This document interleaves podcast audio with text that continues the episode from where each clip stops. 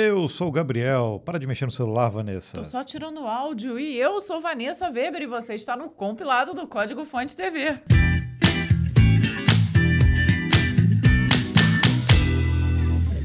Vendo, a gente começa a gravar, a Vanessa está desconcentrada. Não pode, Vanessa. Eu, não, Passa eu o estava, café. Eu estava concentradíssima, eu estava tirando áudio, senão fica aqui. Blim, pururu, pariri, parará. As notificações. É, é claro, então Tá. não dá. Então vamos começar aqui com um café. Espero que você esteja nos ouvindo, nos assistindo. Olha o barulhinho de café, ó. Sono- Sonoplastia Hum. Foi natural, perfeita, né? natural, sim. Espero que E- você esteja ouvindo a gente. Fala aí, pra, fala aí Vanessa, qual é o, o episódio de hoje? Hoje é o episódio de número 89, que contempla o compilado de notícias do dia 4 de fevereiro até o dia 10 de fevereiro. E nós vamos começar trazendo o Call Stack para você. O que é o Call Stack, Gabriel? Qual Stack é o momento especial no compilado, onde a gente traz oportunidades de carreira, oportunidades de desenvolvimento, tem de tudo no Call Stack, né? Aquele pedaço do, do compilado, quando a gente está de- debugando, depurando, que a gente encontra os caminhos. Hum, Esse que é o tudo. Tá vendo? Tudo aqui tem um nome devidamente pensado. e nesse Call Stack nós iremos te apresentar uma novidade envolvendo cursos de pós-graduação para você que quer se especializar ou até fazer uma transição de carreira. A Alura, em conjunto com a FIAP, está oferecendo a Pós-Tech, com cursos de pós-graduação voltados exclusivamente para a área Dev, de cibersegurança e data science. A Pós-Tech é 100% online, com 10 meses de duração. Conteúdos hands-on com professores de mercado, totalmente baseado na criação de projetos e portfólio.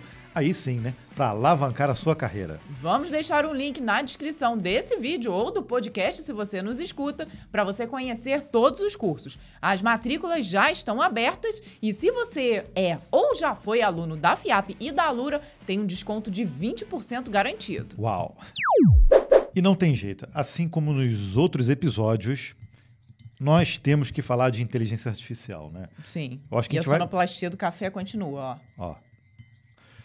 Tá demais, né? Então vamos começar com a primeira notícia. Google lança sua resposta ao Chat GPT. Quem tem concorrente tem pressa. Os rumores indicavam que o Google lançaria um rival do ChatGPT em maio, durante o evento Google I.O. A empresa preferiu a surpresa e apresentou nesta segunda-feira sua própria ferramenta de inteligência artificial generativa. Batizado de Bard, o serviço ainda está em fase de testes fechados com um número limitado de testadores. Mesmo assim, Sundar Pichai, CEO do Google, foi só elogios. Bard busca combinar a amplitude do conhecimento mundial com o poder, a inteligência e a criatividade de nossos grandes modelos de linguagem. Ele se baseia em informações da web para fornecer respostas novas e de alta qualidade. Além de competir diretamente com o Chat GPT como assistente de criação de texto, o Bard também terá pela frente uma missão de peso: complementar o Google. De acordo com o Pichai, a ferramenta irá destilar informações complexas e múltiplas perspectivas em formatos fáceis de digerir. Os desenvolvedores também não foram esquecidos, e o Google garante que irá liberar APIs nos próximos meses para alavancar projetos baseados em suas tecnologias de inteligência artificial. Para chegar no Bard, o Google utilizou o poder comprovado do seu modelo de linguagem, Lambda. Quem se lembra?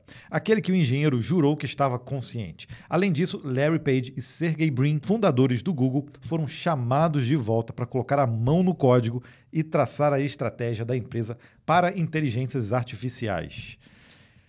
O que, que você tem a dizer? O que, que eu tenho a dizer? Bom, primeiro que eu acho que completar todo o raciocínio que nós temos aqui, nós precisamos ler a notícia que vem logo Depois? em seguida. Ah, sim. Aí eu não sei se vale a pena a gente começar. Começamos, assim. O que nós temos a dizer, pelo menos eu, eu tenho a dizer, né?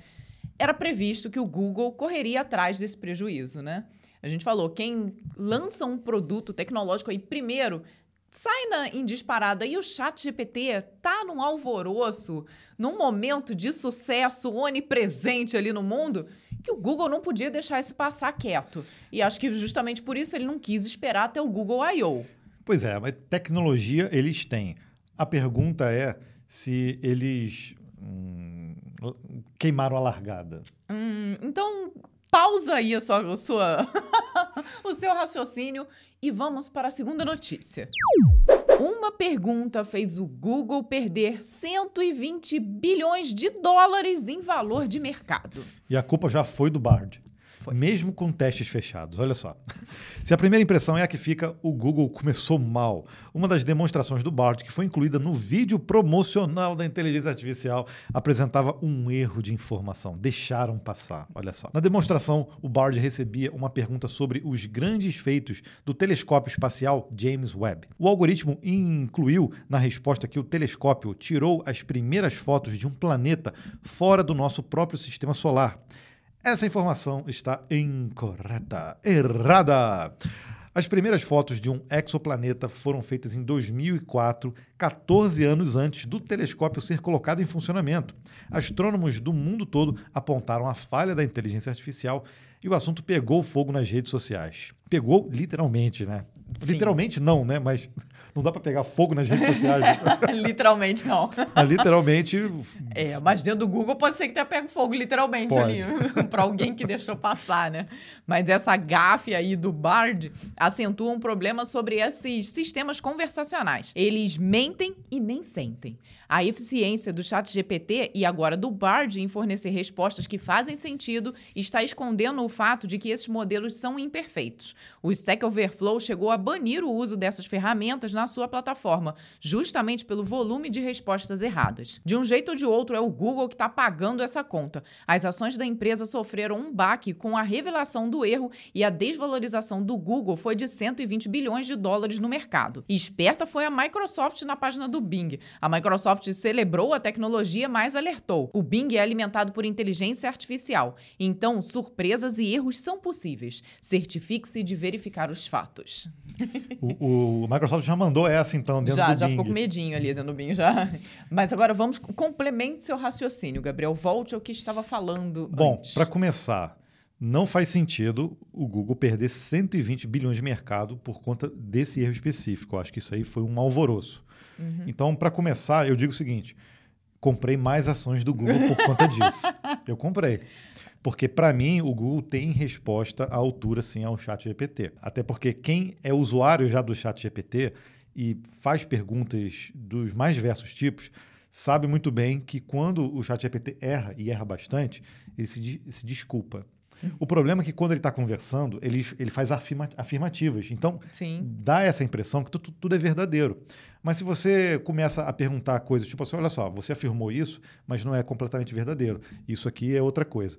E aí ele fala: É, realmente você tem razão, me desculpe por esse engano. Eu sou uma inteligência artificial e blá blá blá blá blá blá. blá. Ou seja, esse tipo de, de gafe que o Bard cometeu, isso é, é, dia a dia do chat GPT, para quem usa o chat GPT. Então, eu acho que não precisa desse alarde todo, por isso que eu comprei mais ações. Mas o fato é que talvez ele tenha aí queimado um pouquinho a largada, ou pelo menos dado muito mole nesse vídeo em específico, pois né? É. Isso daí, gente, fato, né? Vamos combinar. Por que que não perceberam esse erro? Olha só o prejuízo é, que causou. Num vídeo... Uma, num vídeo que, que, porra, tinha que ter 100% de certeza de que tudo ali estava certo.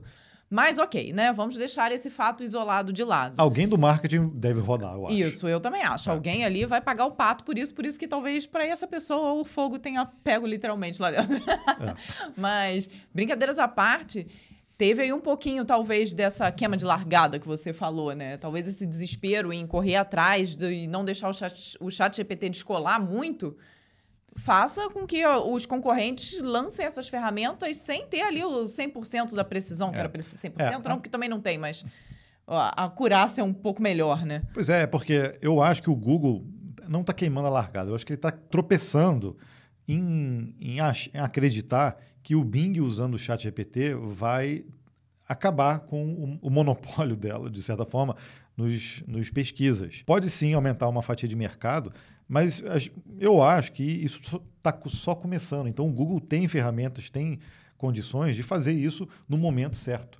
Até porque se a gente, se você acompanha o compilado, provavelmente você viu a gente falando da Lambda há um tempo atrás e você viu que era uma coisa de laboratório que estava totalmente fechado. É, eles não tinham certeza do que, que das coisas que eles estavam fazendo ali, comportamento, filtros e do nada você é, colocar isso aberto aberto ainda não está totalmente, mas colocar isso no seu sistema de busca para responder a uma há uma, um problema de mercado, né? uma concorrência ali que está rolando.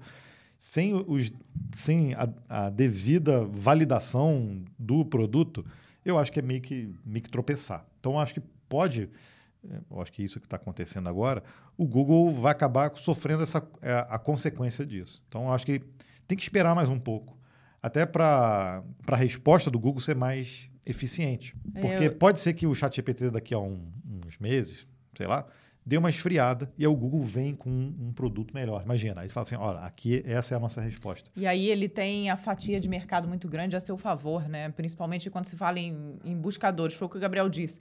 Acho que a troca ali, não, vamos trocar o, a pesquisa do Google pelo Bing, não é tão rápido assim, não vai acontecer de uma semana para outra, não é algo tão revolucionário assim. Então daria tempo do Google, mesmo que perdendo ali um pedaço do mercado dele, ele colocar uma ferramenta bem aprimorada e conseguir recuperar isso rapidamente Exato. num segundo momento. Né? E não tem jeito, a gente, a gente vai continuar falando de chat GPT por aqui. Ó a Microsoft turbina o Bing com o poder do chat GPT. A gente comentou antes, né? Não deu nem 24 horas e foi a vez da Microsoft apresentar suas garras.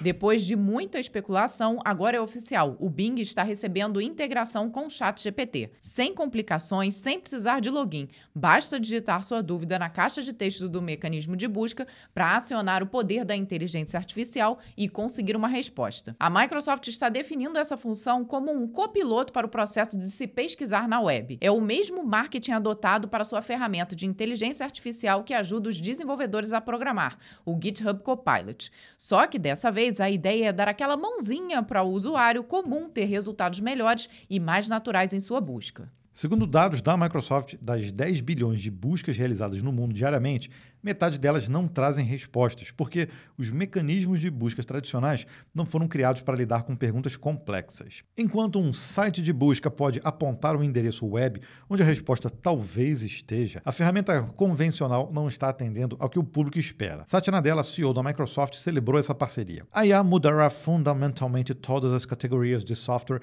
começando com a maior categoria de todas pesquisa. Além do Bing, o navegador Edge também ganhou integração com direito a gerador de textos por inteligência artificial e vários recursos que antes eram exclusivos do chat GPT. Eu confesso que ainda não testei, mas testarei. É. Vamos ver como é, é que é. Eu acho que essa afirmativa de...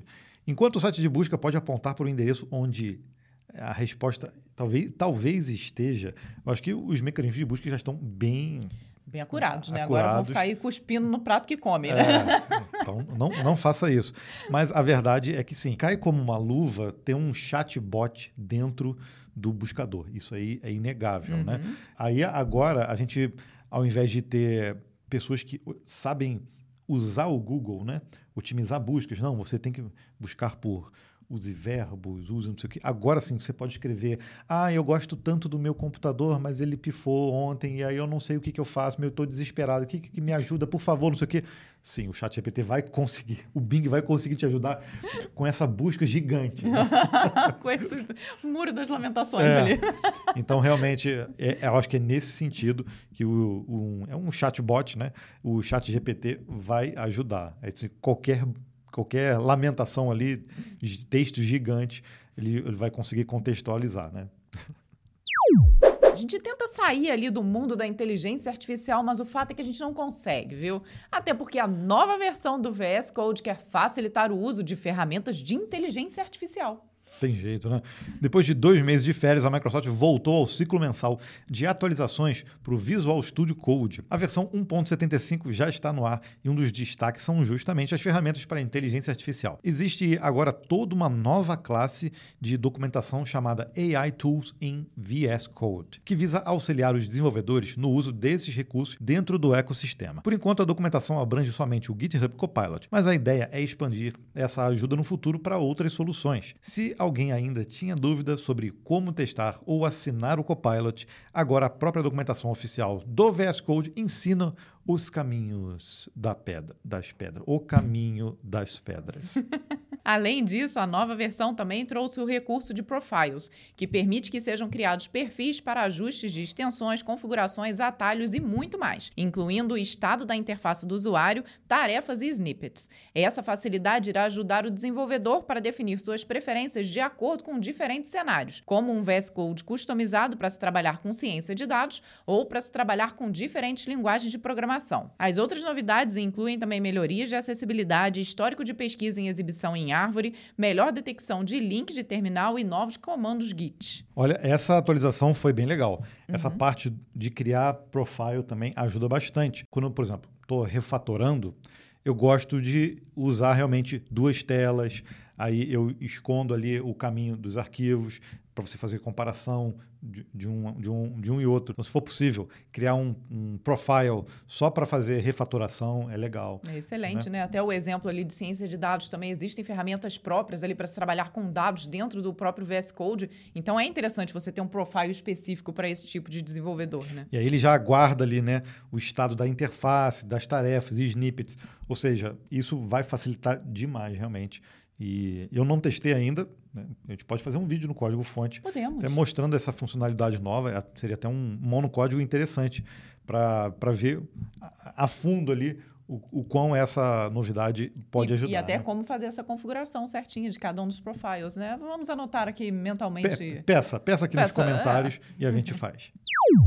Olha só, mais uma notícia. Vou até me ajeitar aqui. Arruma. Porque. Ah é uma notícia meio triste, tá? Ah, então vou me ajeitar triste Não, mas é triste, cara. Microsoft coloca o Visual Basic na geladeira. A Microsoft mudou o documento Estratégia de Linguagem do Microsoft.NET pela primeira vez em seis anos.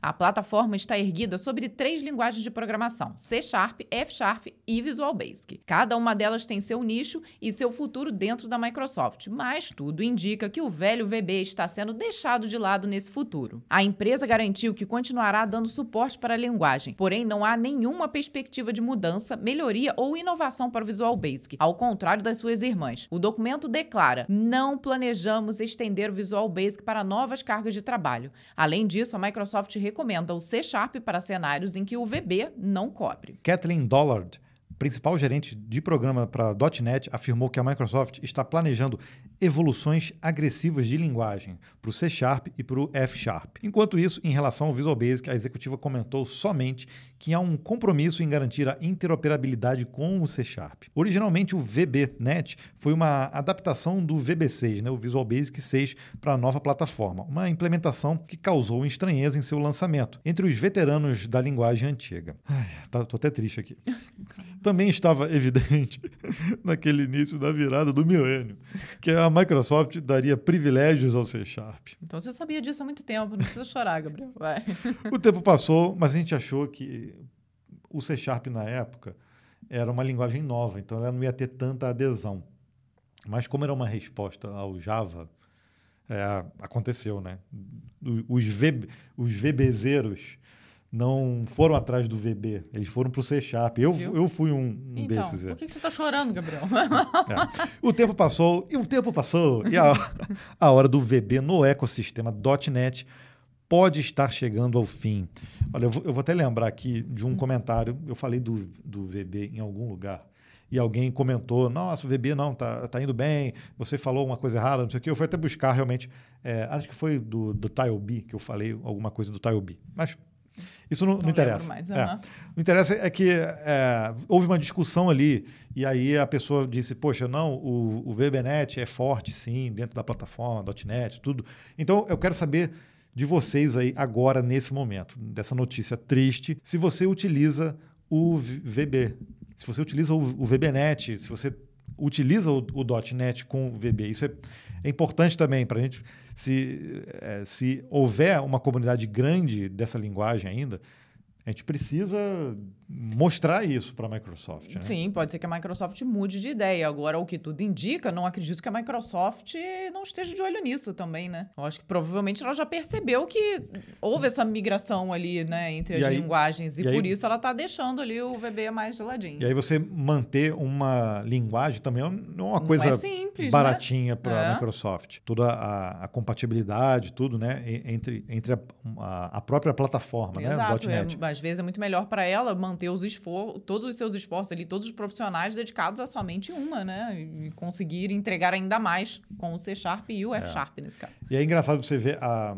o Visual Basic, assim, se você olhar, é a linguagem da Microsoft, né? é aquela lá dos primórdios, né? Uhum. Eu comecei no, no Delphi, fui para o VB6 e usei VB Script com ASP, é. nossa, Muito tempo, muitos anos. Aqui. E ver uma notícia dessa, de que a, a linguagem está chegando ao fim, mesmo que seja na versão .NET, né? Porque o VBC já, já foi, né? É, é, é, é, eu fico chateado, porque eu ainda acredito que é uma linguagem muito boa. Essas atualizações todas que foram feitas para rodar no .NET foram sensacionais. E se a gente olha ainda, aí eu volto no TileB, né? Se a gente olha é, no ranking, o Visual Basic, independente se é o VB6 ou o VBNet, ainda figuram no, Sim, no ranking. Num, num top ali considerável, né? Então é muito utilizado. Então, por mais que a Microsoft fale agora, nesse momento, nós vamos manter toda a compatibilidade, durabilidade, blá, blá, blá, cara, a gente sabe que isso aí significa o início do fim, né? Uhum. É. Não tem jeito. É. Mozilla e Google querem romper com o WebKit será o fim de uma era. Durante anos, a Apple impôs o uso do WebKit para navegadores disponíveis na App Store, forçando Mozilla e Google a se adaptarem e utilizarem o motor da própria Apple, para ter alguma chance de competição contra o Safari no ecossistema fechado do iOS.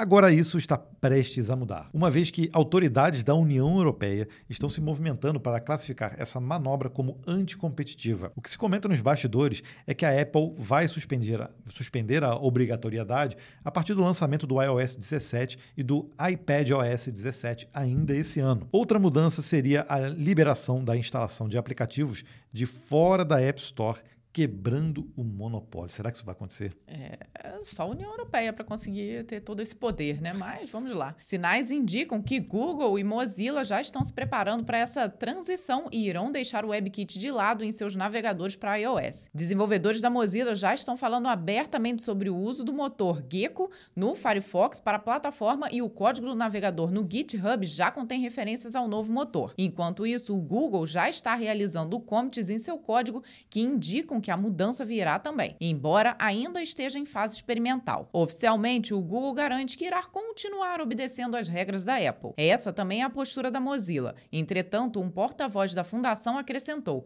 Esperamos que chegue o dia em que as pessoas possam decidir livremente usar o navegador de sua escolha. Foi uma mensagem diretíssima aqui, né?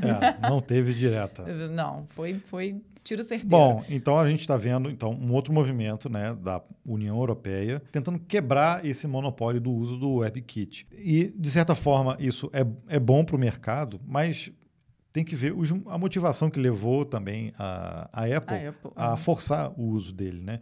Se, por exemplo, tem a relação direta com segurança do próprio sistema operacional dela, usando o navegador, então porque tem uma boa motivação. Tem uma né? boa motivação. É, não, não vejo com. Assim, a princípio, tá? Não vejo com maus olhos o uso do WebKit. Mas essa coisa de você abrir para aplicativos de fora, fora da App Store, também pode é, ser um fator de segurança também. Até porque, para você entrar dentro da, da Apple Store, é, existe todo um processo lá de validação, né? Uhum. E eh, os arquivos ficam ali é, disponíveis e só são acessados na hora da instalação. O que pode não acontecer num aplicativo que esteja fora. Né? É, alguém pode alterar o, o, um arquivo ou a, os arquivos que fazem parte da, das, da aplicação é, e a Apple não ter lá uma assinatura, às vezes, para uhum. você conseguir validar. Né? Então, tem, é, tem todo tem um sempre um trâmite, os dois né? lados, né? Porque o, o, fato é que também pode ser essa meio que retenção e proteção do próprio mercado, né? Também pode acontecer, é, não É o que acaba jeito. acontecendo, né? Exatamente. Então, não, para entrar aqui você tem que usar as minhas regras, né? Tem que é. usar o que eu mando. E sempre, então, e sempre tem uma motivação técnica, né? Uhum. Mas eu acho que aí, nesse caso, não cabe só a União Europeia determinar. Né? Quando é coisa de mercado, sim, mas quando tem é, motivos técnicos, e aí. Estou chutando, tá? eu, eu, posso estar enganado nisso também, mas motivos técnicos de segurança, inclusive, Aí não, né? Aí Quero crer que o pessoal lá na União Europeia, no parlamento e tudo mais, que tenha uma equipe eficiente o suficiente para conseguir distinguir o que, que é o quê. a cara do Gabriel foi ótima para quem nos escuta. ele, ele, ele, na cara, disse assim: tolinha, pra mim. a maioria das instalações PHP estão obsoletas. Todo mundo avisa, mas o cenário não muda. Versões obsoletas do PHP continuam predominando nos servidores. A nova edição do levantamento PHP Landscape Report, conduzido pela Zend, mostrou que o PHP 7.4 domina 54% das instalações em ambiente de produção. É um dado alarmante quando se leva em consideração que essa versão teve seu suporte encerrado em novembro do ano passado. A ordem no site oficial do PHP é clara. Os usuários dessa versão devem atualizar o mais rápido possível, pois podem ser expostos a vulnerabilidades de segurança não corrigidas. Mesmo assim, a realidade tem se mostrado outra, oferecendo riscos imprevisíveis. A pesquisa entrevistou 651 profissionais de TI que se definem como desenvolvedores e constatou a presença de instalações obsoletas em 61,9% dos cenários com versões do PHP ainda mais antigas, tipo PHP 5.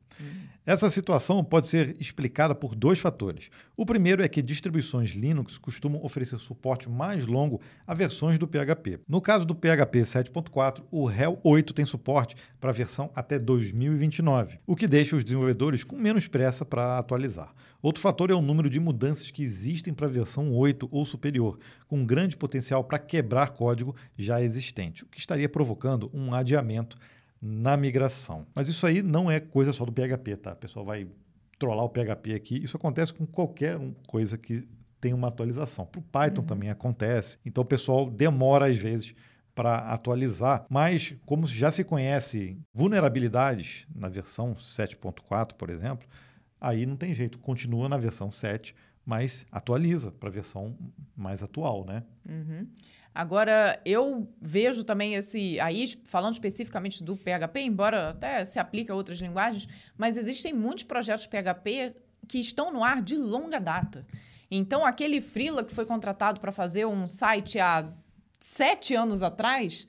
Não vai atualizar o site, a empresa não vai pedir, fazer uma solicitação de manutenção e aquele site vai ficar lá eternamente, naquela versão super antiga.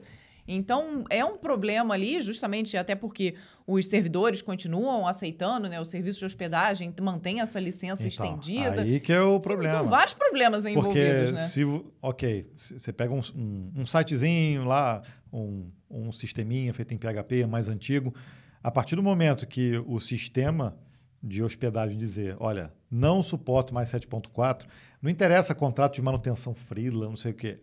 Vão te- ah, é. Vira a chave, Exatamente. desliga essa versão e aí a pessoa vai, Vai se sair mexer. do ar, ponto. A pessoa, a pessoa vai se mexer, de alguma forma, né? E, e eu... É, é drástico fazer isso, É, mas é preciso. às vezes é preciso. tem que, é, isso é questão de, de segurança até né, dos Uhum. sistemas. Então, de alguma forma, isso tem que ser feito. Em algum momento, isso tem que ser feito. Porque eu achei até um número de profissionais entrevistados aqui, que foi de 651, até um número pequeno, mas É. eu realmente acredito que esses números aí sejam validados se fizermos uma pesquisa mais ampla, né? Exato. E se você ficou com dúvida, por exemplo, pô, tem que mudar muita coisa no código entre versão 7 e 8, a gente tem um dicionário do programador específico sobre o PHP 8 e a gente mostra cada mudança com exemplos de código, um antes e depois. Foi até um dicionário especial que a gente fez na época do lançamento do PHP 8. Então, confere no código fonte TV Se você tem que migrar algum site, ele vai te dar uma ajuda. Usa, usa ele lá como tutorial.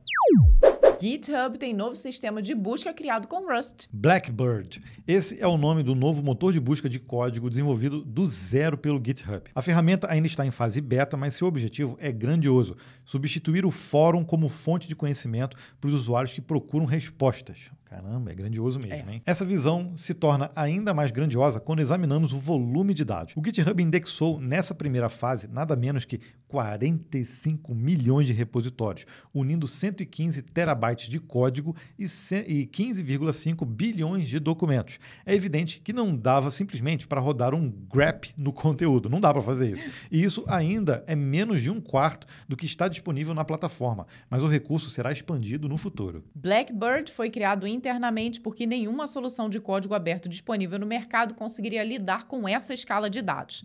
Elasticsearch, utilizado originalmente no início da plataforma, ainda em 2011, levou meses para indexar somente 8 milhões de repositórios, somente, né? Para dar conta dessa tarefa agora, os desenvolvedores do GitHub se utilizaram do poder do Rust. A ferramenta customizada reduziu o volume de armazenamento substancialmente ao eliminar conteúdo duplicado, ao mesmo tempo que ajudou a balancear a carga de seus processos, com uma atualização sendo realizada a cada 18 horas. Para o usuário, não é necessário configurar nada, não é necessário pagar nada, basta se inscrever na lista de espera e aguardar o convite para poder usar o Blackbird. Impressionante. Ó, ficamos Sim. um tempão aí para falar de Rust no compilado. Voltamos em grande estilo. Sem dúvida alguma. E, e para você ver como que às vezes você começar do zero, né? nesse caso, começaram do zero aí um, um projeto novo é, dentro do GitHub e já se mostra com muitos resultados, né? E, é, você conseguir indexar 45 milhões de repositórios é, é, impressionante. E já se preparando para um número ainda maior, né? Porque foi Exato. isso que eles fizeram, olha só. Exato. Bom, eu tô com vontade de testar vamos isso. Vamos inscrever. É, vamos, vamos ver se eles aceitam aí a nossa inscrição. E agora chegou o momento do breakpoint. Ah, Todo mundo gosta, né? Claro, claro. Breakpoint é aquele momento em que nós pausamos aqui as notícias, ou na verdade nós terminamos a notícia, já rolou uma grande discussão a respeito disso é por aqui. Endpoint, né? Endpoint, é, endpoint seria ótimo, né? Mas tudo bem, vamos de breakpoint, agora já tá batizado. E nós contamos aqui para você um caos da nossa vida pessoal, profissional, algo que nos aconteceu. E dessa vez em especial, nós elencamos um comentário que nós recebemos no vídeo que nós lançamos essa semana, né? Foi, sobre desistência e evasão recorde nas faculdades de tecnologia. Vamos falar mais sobre o assunto daqui a pouquinho, daqui a né? pouco. Mas o que aconteceu? Teve um comentário lá que veio do Fábio Reis. E a gente até colocou o título desse breakpoint como Mudamos a Vida do Fábio Reis. Foi um dos melhores comentários que a gente recebeu nos últimos tempos. Todos são bons, a gente gosta de todos os depoimentos, mas a gente quis destacar isso aqui porque eu, quando li ali pela manhã, eu falei, cara, que, que coisa foda. Que incrível, né? É, é, é, aquele comentário que faz a gente ter cada vez mais vontade de estar aqui é. Criando conteúdo para vocês. Olha só o que ele escreveu pra gente. Eu sou muito grato a vocês. Foi em um dia em que estava trabalhando de motorista de Uber que parei um pouco à espera de uma nova corrida e assisti o vídeo de vocês falando sobre o trabalho na área de TI. Graças àquele vídeo, eu tive a esperança de conseguir entrar na área. Comecei a faculdade aos 34 anos, bem no início da pandemia, com uma turma com mais de 40 alunos. Faltando um semestre para me formar, consegui uma oportunidade de estágio e em seis meses depois me formei e fui efetivado no trabalho com o cargo de analista júnior. Graças a Deus eu assisti aquele vídeo da minha turma de 40 alunos, apenas seis foram até o fim. Então eu queria primeiro parabenizar o Fábio, começar a mudar a vida aos 34 anos. Não é fácil. É um desafio gigante. Principalmente se ele tiver família, Normalmente, filhos, é, você né? já tem ali uma estrutura familiar envolvida e fica mais difícil, a gente sabe. É. Né? Primeiro, assim, ele trabalhar de motorista de Uber não tem problema nenhum. É, eu vejo como uma, uma profissão como qualquer outra. É, eu acho muito honrado. Muito, sim, extremamente útil para a sociedade é. e o Uber em si ajuda muitas pessoas ali que, que às vezes perderam o emprego e na época de pandemia também conseguiram é, acrescentar um pouquinho ali na renda com o trabalho. Então, cara, Exato. é show de bola. Mas o, o ponto aí é que acho que ele não estava satisfeito, ele queria realmente mudar ali de carreira. Então, assistindo o nosso vídeo, ele conseguiu fazer essa transição. É, saber que o nosso vídeo influenciou ele a tomar esse esse rumo e ir atrás aos 34 anos e conseguir, né? Depois de seis meses já está efetivado, já está trabalhando na área. Cara, é, é muito legal e, e resume exatamente o nosso objetivo no compilado e no Código Fonte TV há pelo menos oito anos que estamos publicando vídeos né, no, no Código Fonte TV. Para quem não sabe, o Código Fonte também surgiu é, a partir do, do nosso blog, né, na verdade era um, era um sistema de distribuição de código que surgiu em 2006 e aí, dez anos depois, decidimos é, abrir o, o, canal do YouTube para aparecer. Nesses oito anos aí, é, esse foi um dos melhores depoimentos, porque a gente consegue ver né, de forma prática o, como esse trabalho que a gente faz aqui dentro da nossa, da nossa casa, é, influenciar pessoas no mundo real, né, lá fora, né? É, é, incrível, a gente realmente ficou emocionado. O Fábio não foi primeiro a mandar depoimento nesse, nesse sentido, né? Nós já recebemos ali outras DMs, às vezes, e por isso a gente não se sente tão confortável em apresentar para todo mundo. Mas é incrível você saber que está ali inspirando alguém. Então, tem, tem pessoas que falam que nós dois somos inspiração de forma técnica profissional, mas somos inspiração também no sentido de vida ali, de família, de casal. Então, cara, isso é incrível pra gente, né? Porque a gente acaba conseguindo tocar as pessoas de uma forma que a gente nem pensava, né? E nem imaginava. Então, Fábio, muito obrigada. Como o Gabriel falou, esse tipo de comentário é, realmente tocam a gente e faz com que a gente tenha ainda mais ânimo e mais força para continuar fazendo esse nosso trabalho que dá um trabalhão danado, né, Gabriel? É, é muita dedicação. Acho que nesses últimos oito anos nós tivemos que nos descobrir e redescobrir e aprender muita coisa para estar tá aqui tentando entregar o melhor possível para vocês, né?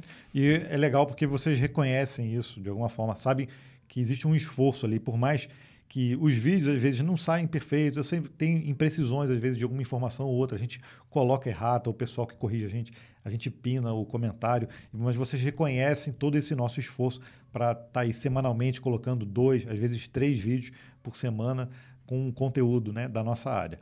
E a gente sabe que é, trabalhar com tecnologia não é tão trivial assim, tem, tem muitos caminhos diferentes, tem muitas pessoas que desistem, é, uma, é, é o que a gente fala aqui, é, nesse vídeo que a gente lançou essa semana, mas quem consegue ultrapassar ali aquela barreira né, de, de dificuldades, sabe que o, o, um mar de oportunidades se abrem aí depois disso e é, é, um game change aí de vida para muitas pessoas. Não é só desafiador do ponto de vista técnico, mas é muito recompensador porque você sentir que você constrói coisas, você está de alguma forma contribuindo para o teu projeto, para a sociedade, isso aqui, isso é, é, muito motivador e a tecnologia traz isso na sua essência, né? Então não é só codificar, né? Tem, é muito além disso. Né? Então, Fábio, mais uma vez, muito obrigado pelo seu comentário e nós desejamos aqui para você todo o sucesso do mundo.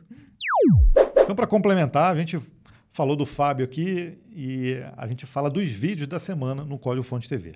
O nós... primeiro deles foi lançado na segunda-feira e foi justamente esse falando sobre as desistências na faculdade, né? A evasão que acontece nas faculdades gerais, mas em principal, óbvio, as que são da área de tecnologia. É um número absurdo, né? O próprio Fábio ali descreveu que de 40, acho que só seis finalizaram. Quando nós nos formamos, foi algo parecido também. E até um Isso lá em isso 99, lá atrás, quando isso, a gente quando entrou. nós entramos. Em 2000 e pouco, quando nos formamos, também foi bem parecido com isso. E um dos motivos por nós termos criado o código-fonte, né? Exato. E o código-fonte TV, justamente para tentar simplificar e fazer com que as pessoas continuem nessa área. Passem essa dificuldade, né? E na sexta-feira, a gente ia lançar na quinta, não conseguimos. Na sexta-feira, a gente lançou um guia completo, atualizado. O vídeo ficou um pouco grande. Achei que você ia bater na mesa também, até um susto. Completo, atualizado. Eu, eu, ele eu fui amortecendo. Foi com tanta vontade. Mas eu bato, não tem é, problema. Eu... tá bom. Sobre como você constrói a, a sua caminhada aí para ser um front-end em 2023. A gente fez esse vídeo em 2021 ou 2020, eu já não lembro, acho que 2021. E aí muita gente já perguntou, cara, mudou tanta coisa de lá para cá. Pois Por que, é. que vocês não atualizam esse vídeo? E aí a gente foi, foi pesquisando, pesquisando, pesquisando, cara. É. Realmente, mudou pois muita é. coisa. HTML, CSS, JavaScript continuam lá. Continua? Continua, continua. Tem certeza? Gente. Sim, Tem com certeza? certeza, absoluta. Não, assista para você. Você já. então tá, vai que eles não estão. Vai. Mas, a gente deixa só, um card aqui para você. Vamos deixar. O vídeo está super interessante. Como o Gabriel falou, ficou um pouquinho longo, mas é porque são muitas coisas a serem ditas. Vale a pena assistir do início ao fim. É, deu uma, uns 30 minutos de vídeo, quase 30 minutos, mas aí no 1.7, um de repente um 2x, se você. Eu só não assisto no 2x. Se você conseguir assistir a gente em 2x, vai lá. Aí 15 minutinhos, tu, você mata esse conteúdo, que está bem legal. E nós não poderíamos deixar de colocar aqui os comentários da semana no Código Fonte TV. Separamos alguns aqui. Ó. Deixa, eu, deixa eu ler o primeiro. Deixa. Eu consigo ler mais rápido que a Vanessa. Sempre. Senão a gente vai ficar 30 minutos aqui. Uhum. O Matheus de Paula disse lá no, no vídeo né, sobre desistência e evasão Deixa eu dar meu relato. Já evadi dois cursos em uma faculdade federal conceituada da cidade. Abandonei o curso de engenharia e, mais recentemente, sistemas de informação. No meu caso específico, envolve vários fatores, desde dificuldade de locomoção para o campus até o balanceamento de trabalho e estudo. Quem faz ou fez sabe que não é fácil. Na minha visão, essas taxas de evasão refletem um problema geral do país Iniciar uma faculdade é relativamente fácil, mas se manter exige estrutura financeira e dedicação. Pense em uma faculdade de ciência da computação, cinco anos dedicado em, a um curso integral. Um jovem entra com 18 e sai com 23. Nem todos conseguem se manter financeiramente esses cinco anos sem uma estrutura é, familiar sólida. Muitos precisam começar a trazer renda para casa ou similares assim como o Matheus, muitas pessoas deram ali o seu relato, né? Tanto é que o número de comentários desse vídeo foi, é, é, foi bem grande, impressionante. E nós falamos isso no vídeo, né? Infelizmente tem, a faculdade pode ser pública, mas tem outros custos que estão envolvidos. Então, às vezes, essa dificuldade de não poder fazer o, o turno da noite, né? Como nós fizemos, a gente fazia a faculdade à noite e trabalhava durante o dia que é desgastante pra caramba, é difícil a beça, mas ainda assim é possível conciliar. Agora, nesse sentido aí, complica é, muito mais. Mas né? é possível, mas não é para todos, tá? É verdade, não é eu, fácil, não. Eu, na época, fazia e trabalhava em outra cidade e chegava na faculdade, às vezes, na segunda, na terceira aula. Então, não é moleza, não. Não, ele, não. ele botou ali, só quem fez sabe como é difícil. Uhum. E é assim, várias vezes eu mesmo pensei em desistir, porque não aguentava, assim, fisicamente não aguentava, Gabriel não sobrava vivia, tempo para nada. Vivia no modo zumbi. E isso daí, acho que nós tivemos ainda o, o, apoio um do outro, né? Porque nós fazíamos a faculdade junto, então muitas matérias eu assistia aula, porque eu trabalhava na cidade, conseguia chegar a tempo, e no final de semana eu passava a matéria é. para o Gabriel. Então, se, se, não tivesse ali, seria ainda mais Pô, difícil. Vai né? virar breakpoint daqui a e, pouco. É, daqui a pouco muda. Vamos para o próximo Mas comentário. Mas eu, eu, destaquei esse comentário porque ele tem razão, eu concordo uhum. com ele. O próximo comentário veio nos três livros para começar a programar do zero do Gustavo. Fiquei tão empolgado com as indicações que comprei tudo. Muito obrigado pelas indicações, vocês são top. Obrigado, Gustavo. Olha, você não vai se arrepender, são livros bons. A gente até fala que não necessariamente você precisa, precisaria comprar todos, pelo menos das três indicações. O, o de bônus, sim, o de bônus pode comprar, porque. Vale a pena. Não, mas todos eles são bons mesmo, viu? São. Vale a pena. O Caleb Ferreira disse no vídeo sobre as demissões nas Big Techs. Ele disse o seguinte: ó, aos meus 41 anos e 23 de TI, vejo somente como um ciclo. Isso aconteceu de 2001 até 2003. Isso aconteceu em 2009 e vai acontecer sempre. Destaquei esse comentário aqui porque é exatamente essa nossa opinião. Quem já está na área, pelo menos há, há duas décadas, já presenciou aí é, algumas crises, né? São ciclos, né, que acontecem, não tem jeito. Voltando ao vídeo de desistência e evasão, o Carlos falou assim: interessante essa pesquisa. Será que a maioria desistiu mesmo ou mudou de curso? Vocês poderiam fazer um vídeo é, avaliando o curso de TI de algumas instituições? Seria muito bom. Uma pergunta: vocês disseram que, disseram que antes mesmo de se formarem já, atuaram no, já atuavam no mercado. Como foi possível sem graduação? Já tinham vários cursos na área? Então, ele fez várias perguntas aqui, né? Já tem algum vídeo de vocês mostrando o caminho das pedras? É, eu até respondi o comentário dele, sim, nós já fizemos alguns vídeos, eu não sei se um só completo respondendo tudo isso, né? Mas respondendo aqui uma das questões, nós fizemos o ensino médio técnico. Então, nós começamos a atuar no mercado já na época do ensino médio. Então, ele nos ajudou aí nesse, nesse quesito de Sim. conseguir é, começar. Quando, né? quando começamos na graduação, a gente já atuava por conta disso. A gente até continuou o estágio logo depois, no primeiro período mesmo, uhum. mas aí depois a gente já foi efetivado ou, ou fomos para outras empresas, já atuando mesmo na área. Então, durante todo o nosso curso de graduação, a gente já estava empregado, né? Já. já atuando a, a, a gente sabe que mercado. isso é uma dificuldade hoje. O, o, o estágio hoje ainda é, ainda é uma barreira. Assim, uhum. o estágio é, é uma porta de entrada, é a melhor porta de entrada, ao meu ver, mas ainda assim é uma barreira porque você precisa estar tá estudando. Isso é uma discussão grande aí que a uhum. gente provavelmente vai fazer esse ano ainda para falar sobre estágio. O Light Yagan falou assim: ultimamente está tendo muito conteúdo bom, estou impressionado com esse canal. Ai, que bom! Poxa, que legal. Será que antes o conteúdo era ruim? Ih, não sei, não tinha visto por esse lado. Olha só, eu sempre vejo Acho o copo que foi uma meio crítica cheio. Isso. Será? Não, não. Hum. Para mim fico, fico, fico só com elogio. Mas, mas, mas é verdade, a gente tem se esforçado aí esse ano para trazer temas que a gente acha bastante relevante. Então, muito obrigado aí ao Light. O Nivaldo Gomes da Silva também no mesmo vídeo. Eu pensei em desistir da faculdade nos primeiros semestres, porque a matemática discreta e cálculo foram bem difíceis para mim. Continuo no curso porque, exceto essas disciplinas, amo a intenção dele. A grade e os professores são incríveis. Que bom, continue muito sucesso. A, a gente não tem. O curso universitário, assim como a vida, a gente tem essas barreiras realmente. Nós tivemos dificuldade também com matemática, com cálculo. Sim, porque até porque não tínhamos a base do ensino médio. o nosso né? ensino médio foi técnico e foi, foi fraco nesse sentido. Apesar de ser um ensino médio voltado para a tecnologia, Nas matérias de tecnologia, a gente estava super bem e já tínhamos É. até ali um conhecimento que as pessoas não tinham. Mas quando pegava matemática, É. álgebra, álgebra física, aí já era. E o Flávio Alves, no vídeo onde nós falamos da base, né? O mínimo que você precisa saber antes de programar. Mesmo com mais de um ano, esse vídeo se mantém é, atualíssimo. Quando começamos a aprender a codar, queremos logo partir para a ação e acabamos pulando algumas etapas bem importantes, como lógica, algoritmos básicos e bastante abstração. Não é perda de tempo, pelo contrário, é um baita treinamento para o futuro brilhante como deve. Parabéns pelo conteúdo. E a camisa vem por aqui? Não, Flávio, a camisa tem que ser aqui no compilado. mas está valendo também. O Flávio também está sempre com a gente. Reconheço ele pela, pelo avatar dele, sempre comentando. Muito obrigado. Esse vídeo, eu até ele. Esse vídeo já é o vídeo, com um ano e pouco desse vídeo, já é o vídeo mais assistido do canal. Olha só que impressionante. Aham. né? E ele realmente, acho que dá o caminho das pedras para quem está começando do zero, porque muita gente, não só a gente aqui, mas muitas pessoas falam: ah, você precisa ter a base para você começar, você precisa estudar a base. E aí a gente meio que quis mostrar que, que base, que é base, essa? que, que, né? que é isso, né? E aí esse vídeo mostra esse, esse caminho das pedras. Vou deixar o card dele aqui também, se você ainda não assistiu. Aceitamos também um, um likezinho nesse vídeo, tá?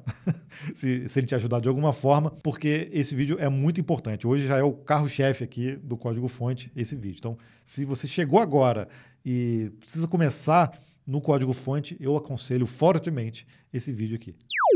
E chegou o momento mais aguardado do compilado, Ah, Vanessa. aquele momento em que nós ficamos com vozes belíssimas de locutor para sortear para você que nos acompanha uma belíssima camiseta como a nossa.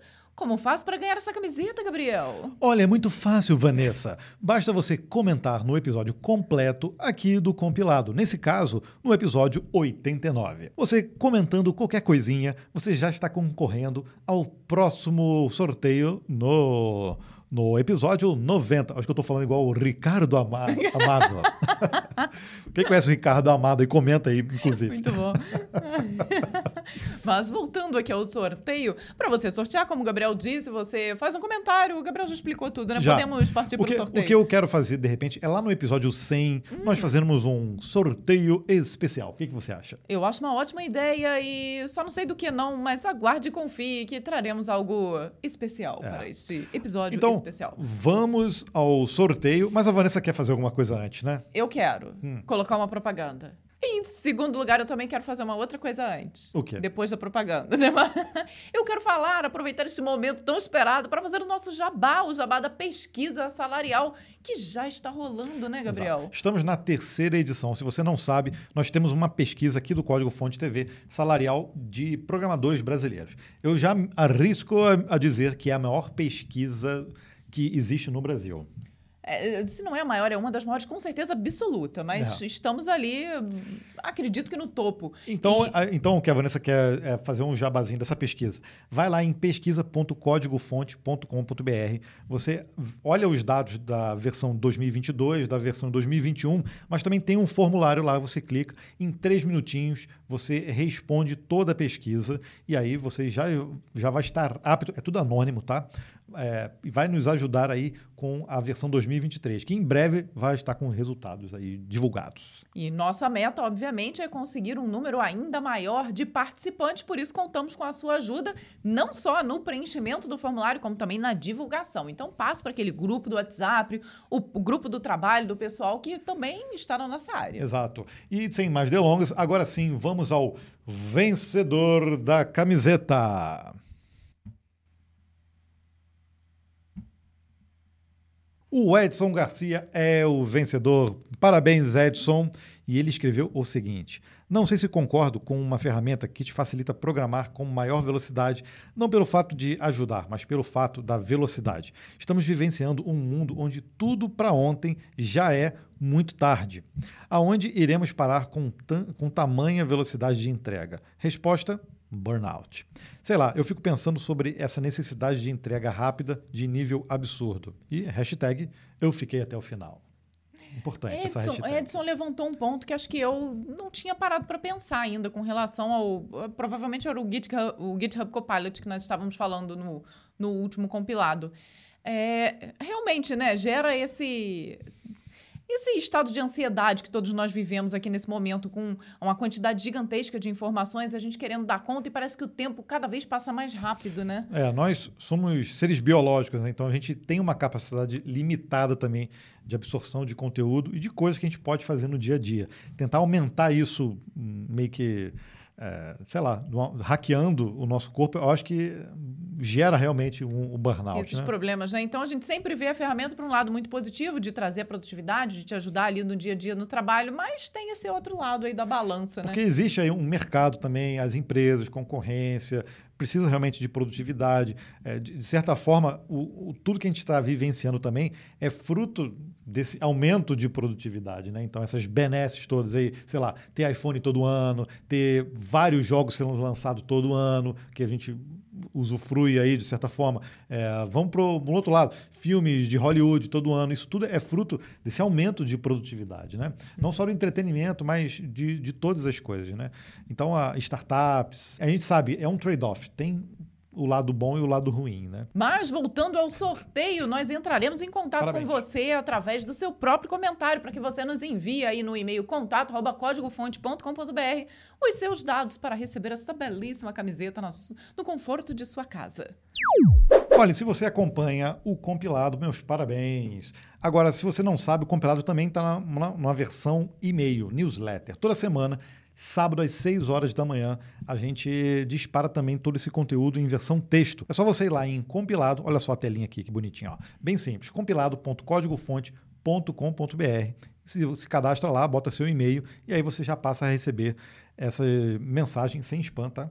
toda semana. E tem também o canal do compilado. Olha só que Ah, que canal lindo, que casal belíssimo, Gabriel. Hum, a, a, as pessoas confundem ainda o o Código Fonte TV, o canal do Código Fonte TV com o canal do compilado. É separado, por isso que a gente também faz pede para você se inscrever nesse canal também para acompanhar todos os, os vídeos do compilado. Estamos no momento aqui com 13.700 mil é, inscritos, 13.700 inscritos. É, e é isso, qual... é isso, eu falei certo. É. Falou. e, e com a nossa meta de e inscritos? e a nossa meta para a semana que vem já é um milhão. então a gente conta então tá, com né? a, sua ajuda. Gosto do a... Gabriel, que ele tem metas bem plausíveis. e contamos com a sua ajuda para divulgar, mas também para se inscrever no canal do Compilado. Combinado?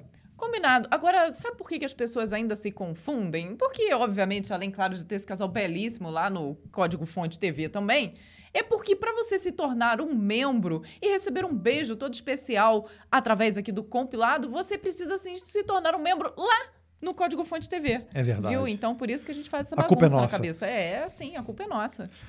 Olha, se você faz parte do clube dos CDFs no canal do Código Fonte, então você merece aqui uma uma menção honrosa. Muito obrigado aqui aos assinantes da semana, ao Rafael, ao Gnômio da TI, Maricília Senira, acho que é isso, tá? Professor Robson Lopes, sempre com a gente aqui, Rafael Sebastian, Timóteo Bentes, Marcos Arraes, Carlos Eduardo Souza, ao Leonardo Cirino, a Samanda Galindo, João Lucas Monteiro, Márcio Andrei e ao Rony Frantz. Muito obrigado para vocês que nos ajudam aqui a manter o compilado através dessa pequena contribuição de apenas R$ 1,99 por mês. Então, se você também quer receber esse agradecimento especial e nos ajudar, é só se tornar um membro através lá do canal do Código Exato. Fonte TV. Não deixe de comentar aqui no YouTube. E dessa vez eu vou mudar a hashtag, tá? A hashtag vai ser assim: sou CDF Hum. Isso para garantir que você ficou até o final aqui do episódio. Ah, então você pode colocar Fique até o final e sou CDF, porque aí nós vamos ter certeza que você assistiu esse episódio todo. Olha Exato, só, olha Gabriel, só. gostei da tática. Boa, boa, boa, né? Então, muito obrigado por você ter acompanhado a gente até aqui. Eu te espero na próxima semana, sábado às seis da manhã. Tchau, tchau. Até lá. Tchau, tchau.